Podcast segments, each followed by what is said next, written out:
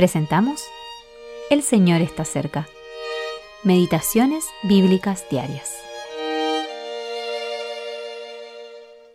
Meditación para el día 16 de agosto de 2023.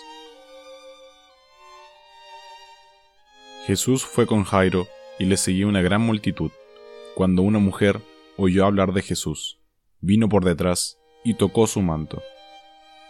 Marcos capítulo 5 versículos 24 al 27. Contacto personal con Jesús. Cuando vemos a la multitud que rodea al Señor, podemos suponer que todos creían en Él. Lo mismo ocurre hoy cuando vemos los edificios religiosos llenos de cristianos que profesan ser adoradores de Cristo. Podemos tener la impresión de que hay una multitud de creyentes en Cristo, ya que oímos que se pronuncian himnos y oraciones en su nombre. Y también vemos diversas obras que se realizan en el nombre de Cristo. Ciertamente, así es como juzgan los hombres, ya que se llaman a sí mismos cristianos y dicen que su país está cristianizado.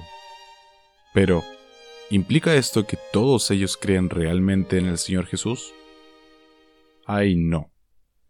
En la multitud de personas que dicen conocerlo, y que poseen una profesión externa, el Señor sabe distinguir a los que tienen una fe personal en Él. Conoce el Señor a los que son suyos. Segunda carta a Timoteo, capítulo 2, versículo 19.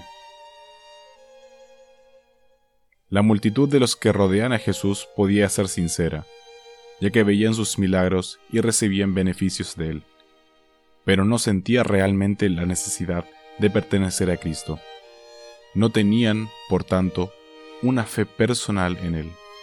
Del mismo modo, hoy en día la gente puede ser bastante sincera cuando se adhiere, como dicen, a la religión cristiana.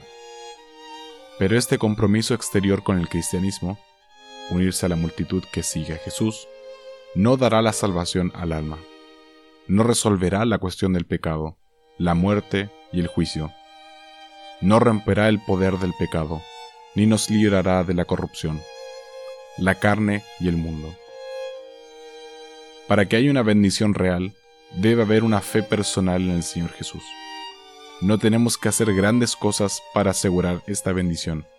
Eso solo halagaría nuestro orgullo.